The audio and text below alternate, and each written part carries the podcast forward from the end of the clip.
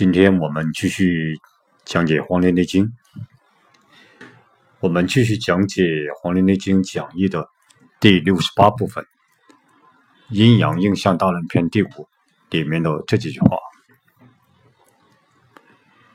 中央生湿，湿生土，土生肝，肝生脾，脾生肉。”肉生肺，脾主口。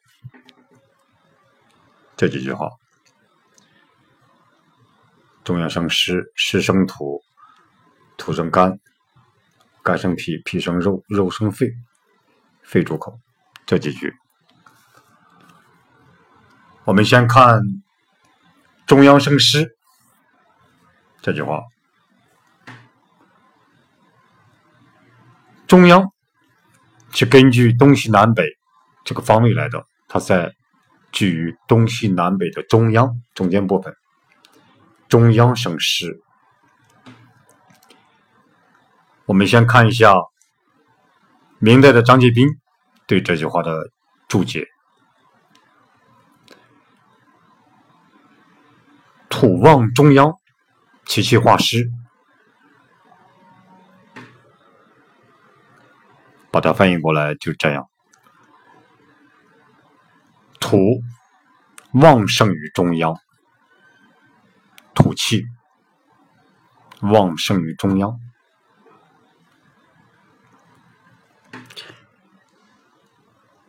其气化湿。这个土气转化为湿，其气就是这个土气转化为湿，这就是。张建斌他讲的“土旺中央，气气化师”。我们再看马识，明代的马识，他这样讲：“中央主长夏，长夏者，六月建位之月也。四阳尽现，二阴已生，阳上破阴，阴能固之。”正而为雨，其湿遂生。阳上善云：四阳二阴合征，以生湿气，欲为正和遁卦。我们把它翻译过来，这样理解：中央属于长夏季节。我们知道，这个长夏就是。阴历的六月，长夏季节。此时，就是说阴历六月这个时间，从子月、丑月、寅月、卯月这四个月，这四个月的阳气完全出现了。子月，子月就是我们常指的阴历的十一月，丑月是阴历的十二月，寅月就是正月，卯月就是阴历的二月。我们知道子时一阳生，所以说在阴历的十一月份，阴历的十一月，我们称它为子月。这时，阳气开始升起。阴历十二月份就被称为腊月，被称为腊月。正月就是被称为，就是说三阳开泰啊，这个三阳三阳升起。卯月就是四月，所以。子月、丑月、寅月、卯月这四个月的阳气完全出现了，这就是说四阳尽现，二阴已生。这个二阴指的哪哪二阴呢？二阴就是五月，阴历的五月和未月，就阴历的五月和六月。我们知道午时一阴生，所以说在。阴历的五月阴气开始升起了，到六月慢慢阴气开始这种变大，这就是说，阴历的五月、六月阴气已经出现，这就是二阴已生。阳气呢？阳气，阳气破阴，就是阳气逼迫这个阴气。阳气，阳气力量还是非常强的，它逼迫着这个阴气。阴气呢？阴气的作用，它又能固摄住阳气。阴气，它又能固摄这个阳气。于是。阴阳阴气阳气相争而成为雨，阴阳相争而成为雨，就是阴气阳气这个四阳子月丑月寅月寅月卯月这个四阳和阴历的五月六月这二阴产生的阴阳二气，它们相互作用相争而成为雨，而成为这种雨。那么，在这种在这种的情况下，这个天的湿气就产生了，天的湿气就产生了。我们知道，就是说，上天天之六气，就是风寒、风寒、暑湿、燥火，这个湿气啊，这是天的六气之一，它就产生了。这就是说，四阳尽现，二阴已生，阳上破阴，阴能固之而争二为雨，其实遂生。阳上善，阳上善说，四阳二阴合争以生湿气，余为正和遁卦。阳上善我们以前介绍过，他是一个中医大家，他讲。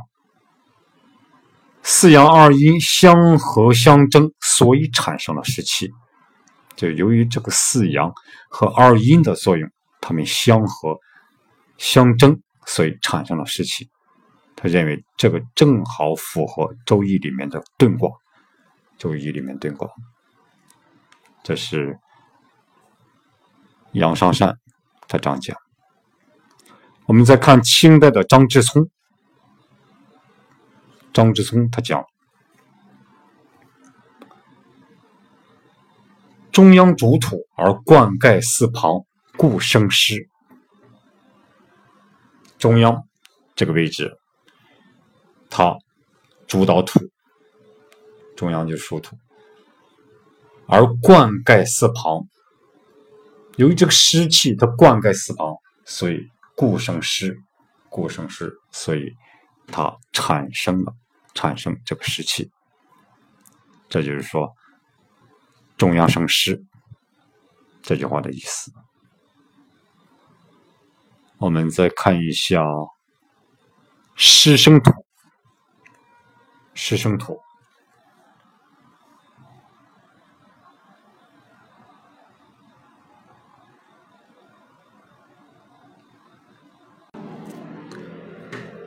我们再看。湿生土，张介宾，明代的张介宾讲：湿润则土气旺而万物生。我们把它翻译过来，就这样理解：湿润是土气旺盛的标志，土气旺盛，万物就会生长。就是湿润是土气旺盛的标志，土气，土气，土气一旦旺盛，土气旺盛，那么万物就会生长。这就是湿润则土气旺而万物生。张杰斌这样讲。明代的吴坤，明代的吴坤讲。土润则固，土润则固，就是说，这个土如果土润泽的话，润泽这个土就会坚固。土润则固，土润泽就会坚固。这是吴坤，吴坤讲土润则固。明代的马识，马识讲湿气熏蒸，浊者下降，故湿生土。湿气熏蒸，浊者下降，故湿生土。我们可以把马氏的话理解为这样：阴气、阳气的作用，就是阴阳二气的作用，是湿气熏蒸，是这个上天的湿气熏蒸，清者上升，浊者下降。我们知道。清者由阴阳气作用，清者上升为天，浊者下降为地，地就是大土，就是大地，就是土。所以呢，就是说，浊者下降，浊者成为这种大地，成为土，所以这就是湿生土啊，这就是湿生土。这是马师马师长讲，我们再看。我们再看清代的张之聪，张之聪这样讲：“在天为气，在地成形，以气而生形也。”我们把它翻译过来就是这样：湿是天之六气之一，风寒暑湿燥火，这是天之六气。这个湿是天。天之六气之一，在天属于湿气，那么对应对应于地就是土，对应地就是土，所以是以天之气来生地之形，所以与以天之气来生地之形，在天为湿气，在地。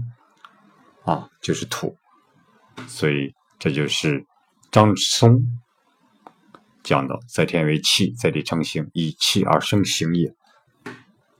这就是他们所讲的“湿生土”。我们再看“土生甘”，甘甜的甘。张杰斌，明代的张杰斌讲。洪范曰：“土元稼色，稼色作干。凡物之未干者，皆土气之所化。”我们可以这样理解：《尚书洪范》这部非常经典的讲五行的书，我们前面也也采用过，也学过。他这样讲。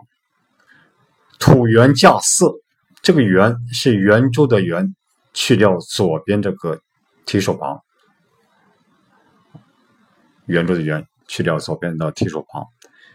土元稼色，这个元就是约的意思啊，就是是的意思。稼色，这个稼，庄稼的稼，我们说这个庄稼，这个是稼色。啊，这个稼，这个稼是种的意思，种庄稼这个种的意思，而色呢，稼色的色，它是收的意思，收敛的意思，所以古人称把土，古人把土元稼色，就指为把土元稼色这为，就是说。土有种植和收获农作物的作用，这个土有种植和收获农作物的作用，而土呢，而土具有甘的味道，这个土具有甘甜的味道，这个甘的味道。凡物之甘味者，凡物之味甘者，皆土气之所化，就是。万物之中，凡是味道是甘甜的，都是土气所化的，都是土气所转化的。这就是土元稼色，稼色作甘，凡物之味甘者，皆土气之所化。这是明代的张介宾这样讲土生甘。我们再看一下肝生脾，肝生脾，肝生脾。明代的张介宾这样讲：肝先入脾也，就是肝的味道先进入人的脾。肝的味道先最先进入人的脾，只要是甘甜的味道，它先先进入人的这种脾经脾脏。所以说，这就是说，肝先入脾。马识，明代的马识这样讲：五脏为脾属土，肝为主之，故曰生脾。我们把它翻译过来。就是就这样理解，心肝脾肺肾，心肝脾肺肾五脏，只有这个脾五行属土，这个脾五行属土，而甘味甘甜的这个味道主导着主导这个脾，所以肝生脾。这是明代的马氏他这样讲。肝生脾，我们再看下一句：脾生肉，脾生肉。唐代的王冰，他这样讲：脾之精气，生养肉也。就是脾的啊，人体脾的精气、精华之气，它生养人体的这个人体的肌肉，脾的精气。生养人体的肌肉，这就是说，脾之精气生养肉也。张杰斌讲，脾主肌肉也，这个脾主导这个肌肉，所以脾生肉。这就是脾生肉。我们再看，肉生肺，肉生肺。唐代的王冰。这样讲，阴阳疏曰：“土生金。”然脾土，脾土之气，内养肉也，乃生肺金。把它翻译过来，就这样。阴阳书里面讲，土生金，五行这个相生相克这个原理，土生金。这个土生金，就是脾的这个土气在人体的内里生养肌肉而已。就脾的这个土气在人体内里生养肌肉而已。啊，脾的土气生养肌肉，所以这是乃生肺经。所以呢，它就是说肉生肺，这就是说乃生肺经。这就是。肉生肺，我们再看一下脾主口，脾主口。明代的马氏讲，脾化水谷，口实纳之，则口为脾窍，故脾主口。什么意思呢？就是讲人体的这个脾将水谷。转化为精微物质，转化运输这个精微物质，这个作用一开始是通过口来完成的，就是通过口来将水谷来将水谷纳入。我们人是通过这种口来将水谷啊纳入吃入吃入体内，所以这个口就是脾的孔窍。所以这个人的口就是脾的孔窍，所以故这个脾主口，脾主导这个口。张之聪，明代的张之聪，清的张之聪，他讲脾气通于口，脾和则能知谷味，故脾出口。我们把它翻译过来就是这样：脾之气，脾之气。这个人人的脾脾的气和人的口是相通的，脾气和人的口是相通的。如果这个脾脾之气和顺，就是说脾和，那么就会通过口知道食物的味道。如果脾和，那么通过口就会知道各种食物的味道。所以讲。脾主口，这就脾主口。好，今天我们就讲到这里。